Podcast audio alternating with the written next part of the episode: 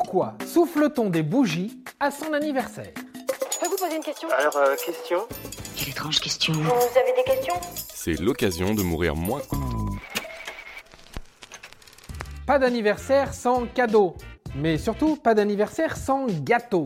Parce que c'est mon anniversaire et que je le veux. Et qui dit gâteau dit forcément bougie.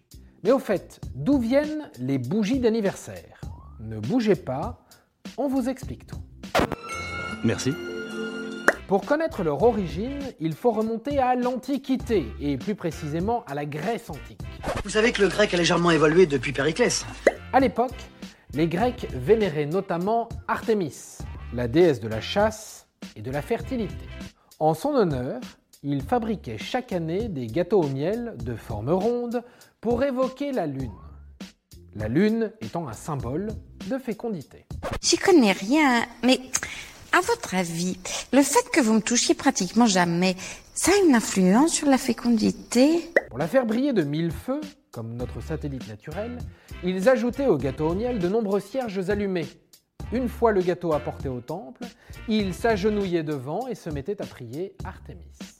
Quand la prière était terminée, les Grecs soufflaient les bougies pour que leurs vœux et leurs prières soient exaucés.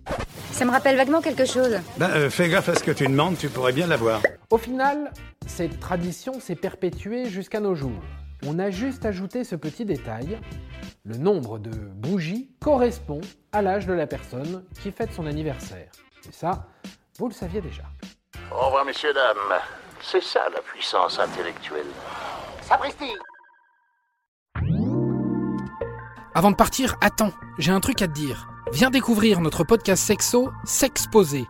Deux minutes pour tout savoir sur la sexualité masculine.